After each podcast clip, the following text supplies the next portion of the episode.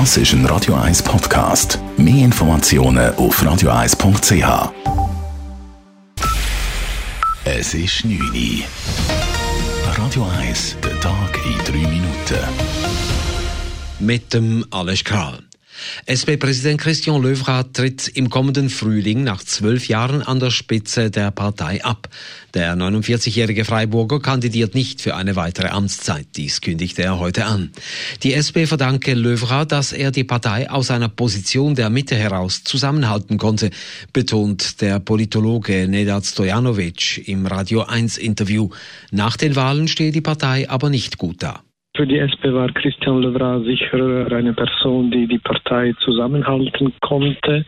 Historisch gesehen war die SP nie so tief wie jetzt, 16,8 Prozent.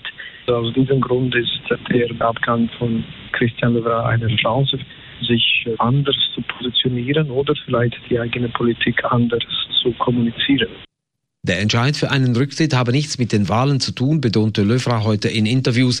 Der Rücktritt sei schon länger geplant gewesen. Die Außenpolitische Kommission des Nationalrats sagt Ja aber zur Kohäsionsmilliarde an die EU.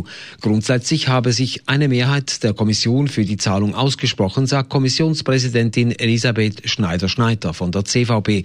Doch man stelle Bedingungen. Es ist so, dass eine Mehrheit insgesamt der Meinung ist, dass die Kohäsionszahlungen erst ausgelöst werden wenn die EU auf diskriminierende Maßnahmen gegen die Schweiz verzichtet. Und damit ist natürlich gemeint, dass wir die Börsenäquivalenz wieder bekommen.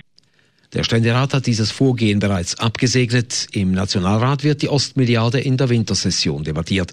Die SVP kündigte harten Widerstand an.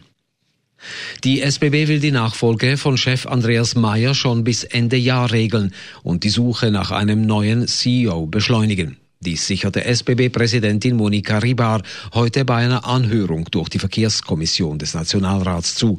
Die Kommission hatte kritisiert, dass die Übergangsfrist beim Abgang von CEO Mayer bis Ende 2020 zu lange sei. Wann genau Mayer die SBB verlässt, ist weiterhin unklar.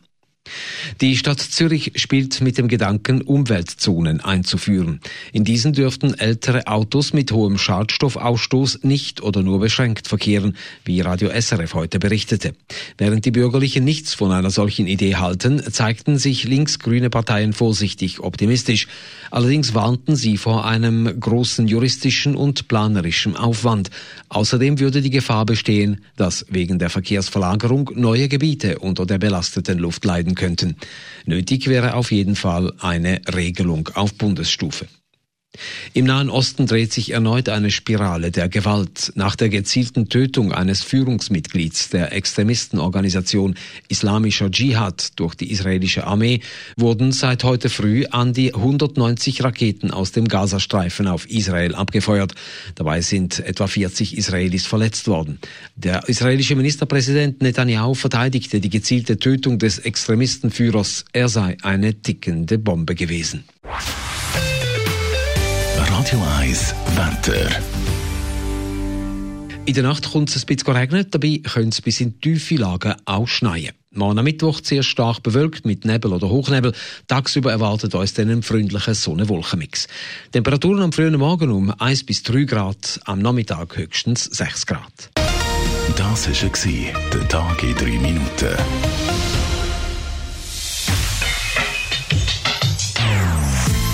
Non-Stop Music auf Radio 1. Die besten Songs von allen Zeiten. Non-Stop. Radio 1.